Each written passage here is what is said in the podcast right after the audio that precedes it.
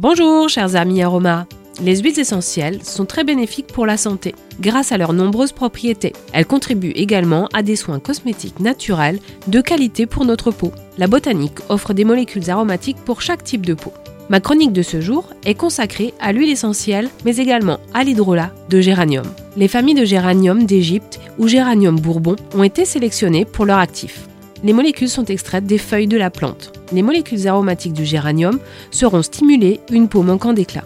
Excellent tonique cutané et rafraîchissant, l'hydrolat favorise la restructuration de la peau. Son odeur est harmonisante.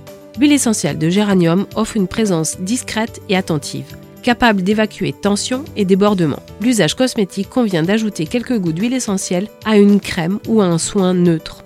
L'hydrolat peut être appliqué pur sur la peau, en lotion tonique du visage ou utilisé en base aqueuse d'une crème DIY. Très bien tolérée, l'huile essentielle de géranium est déconseillée durant les trois premiers mois de grossesse. D'autres molécules aromatiques s'avèrent très utiles en soins de la peau. Je répondrai volontiers à vos questions en consultation personnalisée ou lors de mes ateliers aromas. Je suis très heureuse de partager avec vous les bienfaits de ces merveilleux alliés et à très bientôt pour de nouveaux instants aromas avec Ercilia.